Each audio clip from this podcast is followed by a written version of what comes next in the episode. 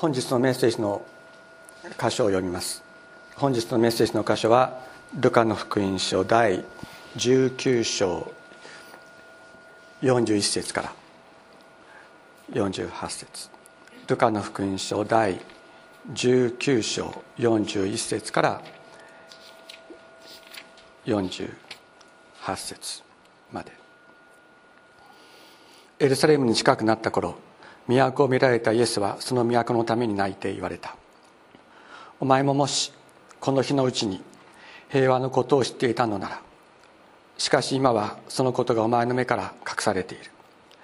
やがてお前の敵がお前に対して類を築き周りを取り巻き四方から攻め寄せそしてお前とその中の子供たちを地に叩きつけお前の中で一つの石も他の石の上に積まれたままでは残されない日がやってくる。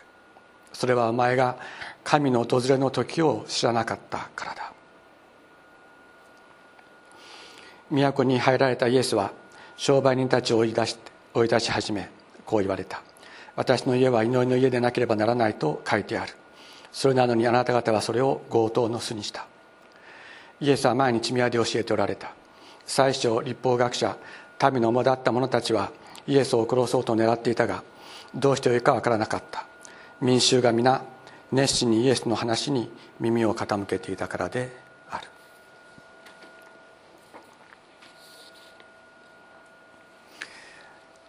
私は先週の日曜日妻と一緒に青森県の三戸にある日本キリスト教団三戸伝道所を訪ね小さな礼拝と交わりの時を持ちました。私が教えている神田外語大学で20年前に出会った学生が三戸の出身だったのですけれども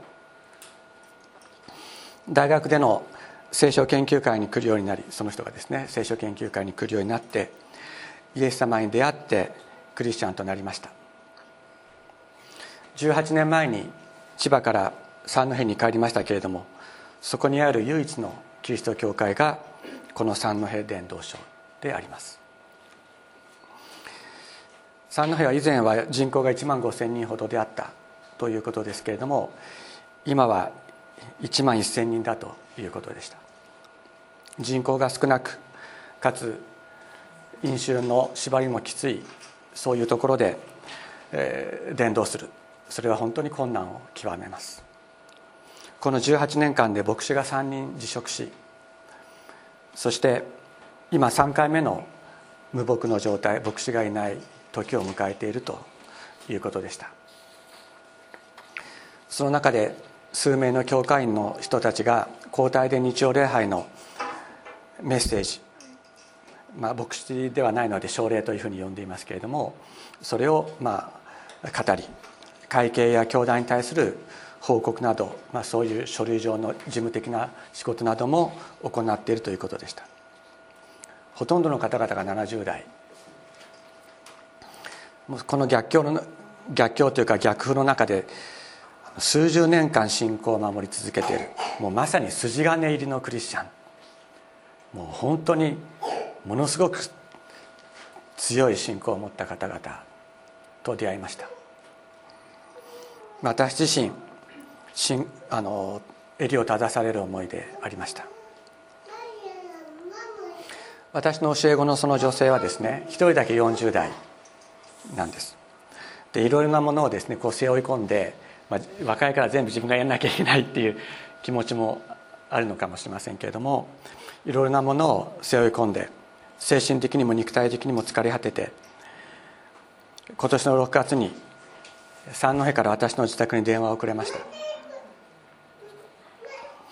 点滴を受けながら仕事をしてそして教会の仕事もしている。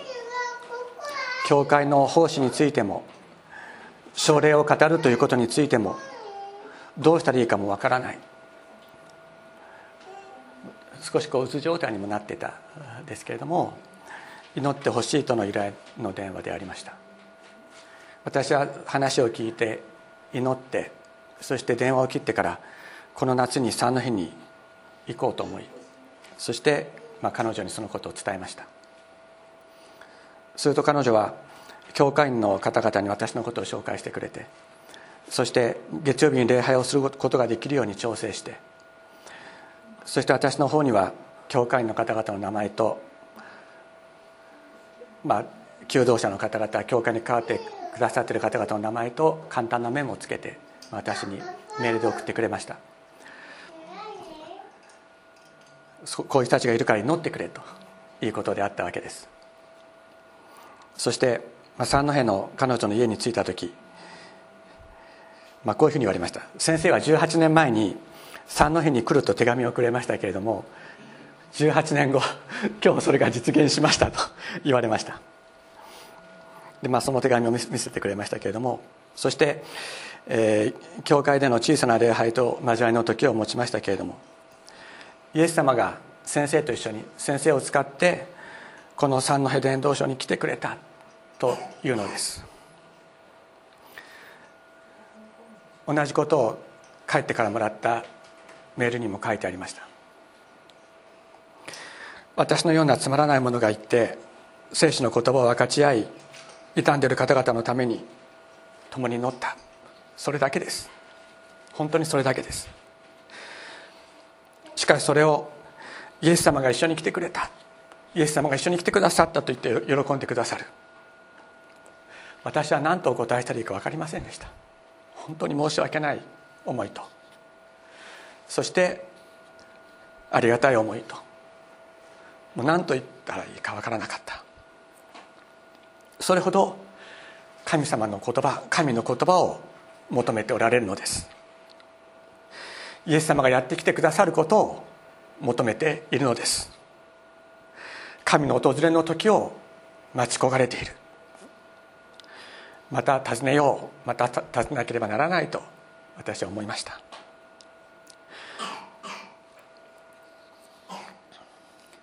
私は今回この三戸のクリスチャンの方々が私と一緒にですねイエス様が来てくださると言って待ちわびてくださっていた。そのことを聞いて今日読んだ聖書の箇所のことを私は思い浮かべながらその言葉を聞いていました。そこにはイエス様が言われた言葉があります。それはお前が神の訪れの時を知らなかったからだという言葉があります。八戸のクリスチャンの方々は神の訪れの時を待ちわびていたのです。いつ神の言葉をもう一度聞くことができるかと言って待ちわびておられた。ところが今日ここで言われている言葉イエス様がエルサレムについて言われた言葉にはお前が神の訪れの時を知らなかったからだ。だからお前は滅びることになると言われている言葉がある。それを私はこの三戸に行ってそのように三戸の教会の方が言ってくださったりまたメールをくださったその言葉を聞いてその言葉をかみしめていました。イエス様はエルサレムが滅ぼされることを予告なさいましたけれどもそれは紀元70年に実現いたしました。ローマの将軍ティトゥスがエルサレムを徹底的に破壊したのです。そのエルサレム滅亡の理由は何であったか。イエス様は明言しておられる。それはお前が神の訪れの時を知らなかったからだと。イエス様がエルサレムにやってきてくださった。しかしそれを神の訪れとは知らなかったからだというのです。エルサレムの民も民の指導者たちもパリサイ人もサドカイ人もローマ軍の占領軍も総督もそれまでお互いに敵視し合い敵対し合っていた者たちが一致してイエス様を殺したからです。そのためにエルサレムは滅びるとイエス様は予告なさいました。イエス様はこれからご自分が入っていかれるエルサレムを見て激しく泣かれたと書いてあります。泣かれたと書いてありますけれどもこれは家族が死んだ時に泣くその深い悲しみ激しい悲しみであります。激しい悲しみの号泣です。自分の存在が引き裂かれるようなそういう悲しみの号泣。そういう意味の言葉であります。またペテロがイエス様を否定して自分の存在の意味を失ってしまった時に激しく泣いた。その言葉も同じ言葉であります。イエス様はこれから十字架にかけられるためにエルサレムに入っていこうとしておられる。しかしご自分が受ける苦しみを知って泣いておられるのではありません。神の訪れの時を知らずご自分を殺してしまう者たちがやがてローマに殺され滅亡させられてしまう。その未来をご覧になり激しく泣いておられるのであります。神の訪れの時を知るとは一体どういうことでありましょうか？それを知る鍵鍵がですね今日読んだ箇所の中にまた記されています。それは平和のことを知るという言葉。それから祈りの家という言葉であります。新海学聖書で平和のことを知ると訳されている言葉はちょっと分かりにくいですけれども口語訳では平和をもたらす道。新共同訳聖書では平和への道と訳されています。英語の訳英語の聖書の訳や解説では平和をもたらすもの何が平和を作るのかといった内容で訳されています。何が平和を作るのでしょうか？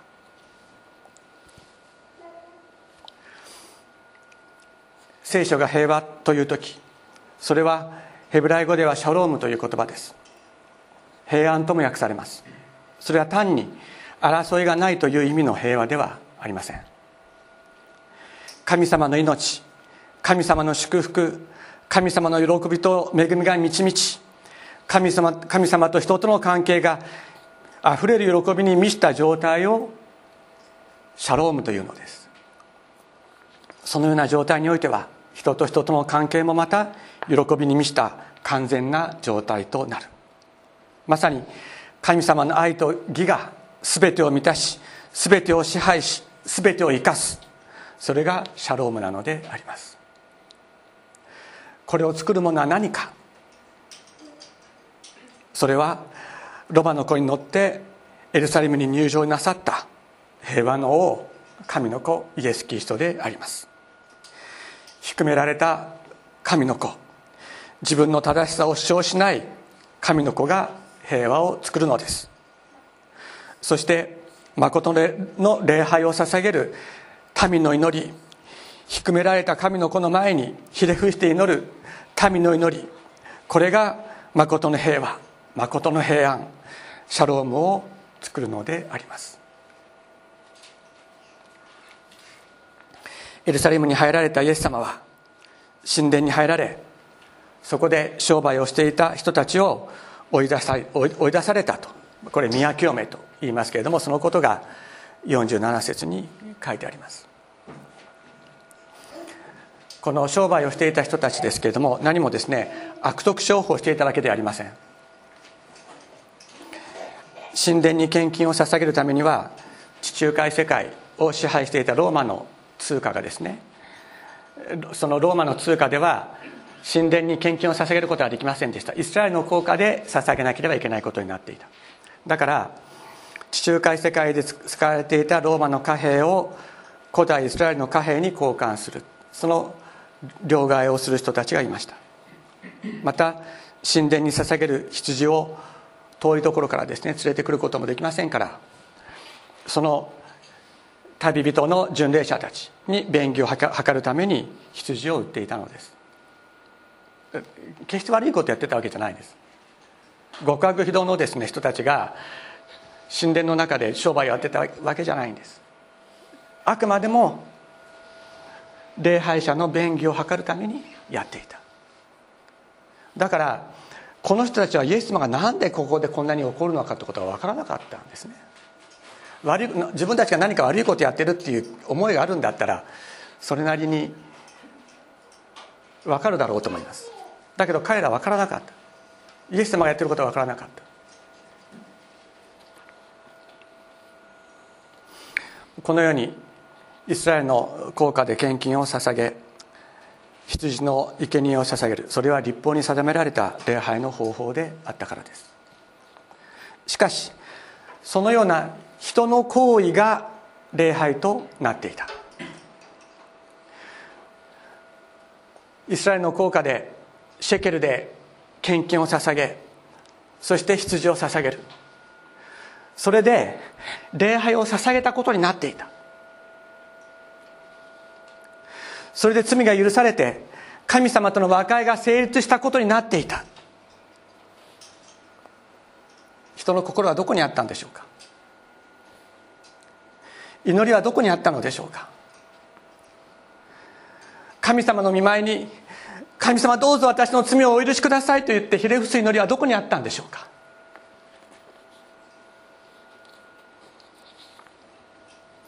詩篇の51編にこのような言葉があります。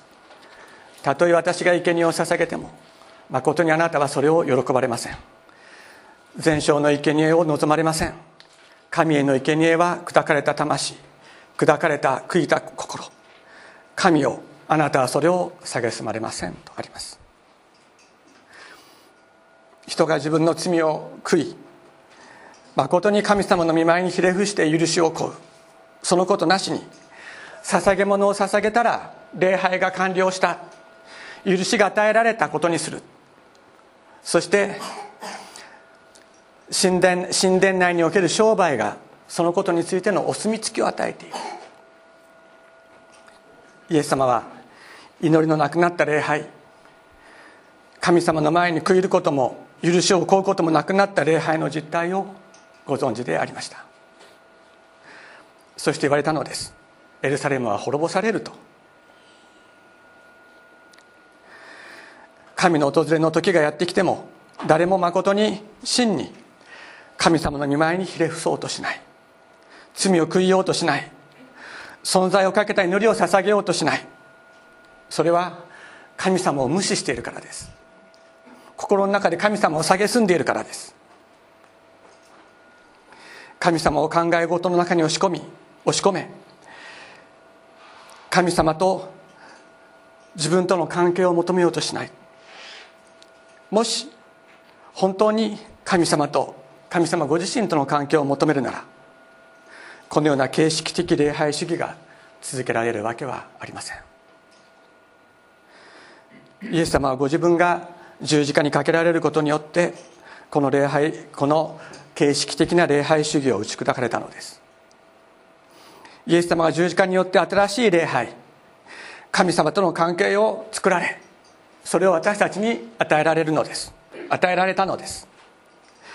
イエス様の十字架を通して私たち全ての私たち全てが神様との完全な関係を与えられる。イエス様の十字架の血によって私たちの罪が清められたからであります。そしてこの方の前に見舞いにひれ伏すこと。そのことだけが私たちの礼拝であります。しかしそれは同時にですねエルサレムで行われていた神殿中心の礼拝が終わりを告げるということを意味していました。エルサレム神殿が破壊されエルサレム自体が滅ぼされることを意味していたのです。イエス様が十字架にかけられ新しい礼拝が与えられなおエルサレム神殿において形式的礼拝主義というものが続けられるということはありえないことであったからです。エルサレムの滅亡は歴史の必然でありました。イエス様はエルサレムは滅ぼされる。それは神の訪れの時を知らなかったからだ。何が平和を作るのか誰が平和を作るのかを知らなかったからだ。祈りを忘れたからだと言われました。しかしそれは断罪し滅ぼすことが目的ではありませんでした。新しい神様と人との関係が与えられる時古いものは取り去られるからです。だからイエス様はエルサレムの住民のために激しく泣かれました。そこには罪にしがみついていきやがて滅んでいく人々に対する神様の激しい痛み慟哭があります。神の訪れの時を知っているか。神様が私たち人間を訪れてくださった時をあなたは知っているでしょうか。神様ご自身が人となりイエス様となり十字架にかかって全人類の罪のあがないを成し遂げてくださったのであります。今私たちは新しい時神の訪れの時の中に生きているのであります。今もイエス様は精霊をと精霊として私たちのところにやってきてくださる。私たちは精霊に触れられ精霊に満たされる時にイエス様が確かに自分のところにやってきてくださったということを知る。神の訪れの時を知るものとなるのです。イエス様の御霊精霊が私たちを新しいものへと作り変えるからです。ヨハネの福音書第3章にこういう言葉があります。誠に誠にあなたに告げます。人は水と御霊水すなわち御霊によって生まれなければ神の国に入ることはできません。肉によって生まれたものは肉です。御霊によって生まれたものは霊です。あなた方は新しく生まれなければならないと私が言ったことを不思議に思ってはなりません。風精霊はその思いのままに吹きあなたはその音を聞くがそれがどこから来てどこへ行くのかを知らない。御霊によって生まれるものも皆同じです。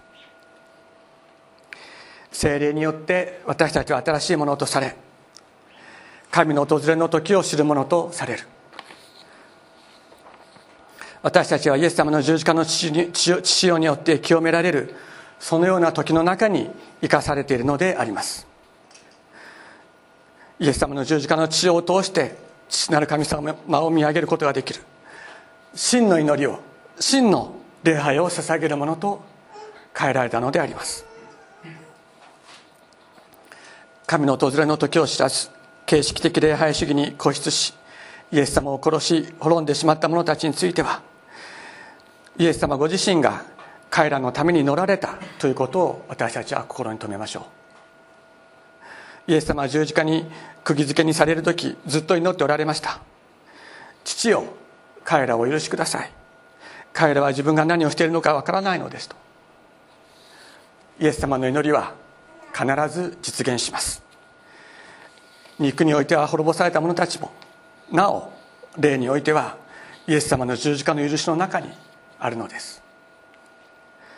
ヨハネの黙示録の中でイエス様が語っておられます。見よ私は全てをあなた新しくする。見よ私は全てを新しくすると。歴史の終わりに全てが新しくされる時が来ます。その時イエス様ご自身の最善が全ての者たちに行われるのであります。私たちはそのことを信じイエス様を見上げましょう。私たちが今イエス様の御霊イエス様の十字架の血によって新しいものとされ神の訪れの時を知るものとされたことを心から喜びそのことをまた真実の思いを持って祈りを求めていきたいと思います。お祈りをしましょう。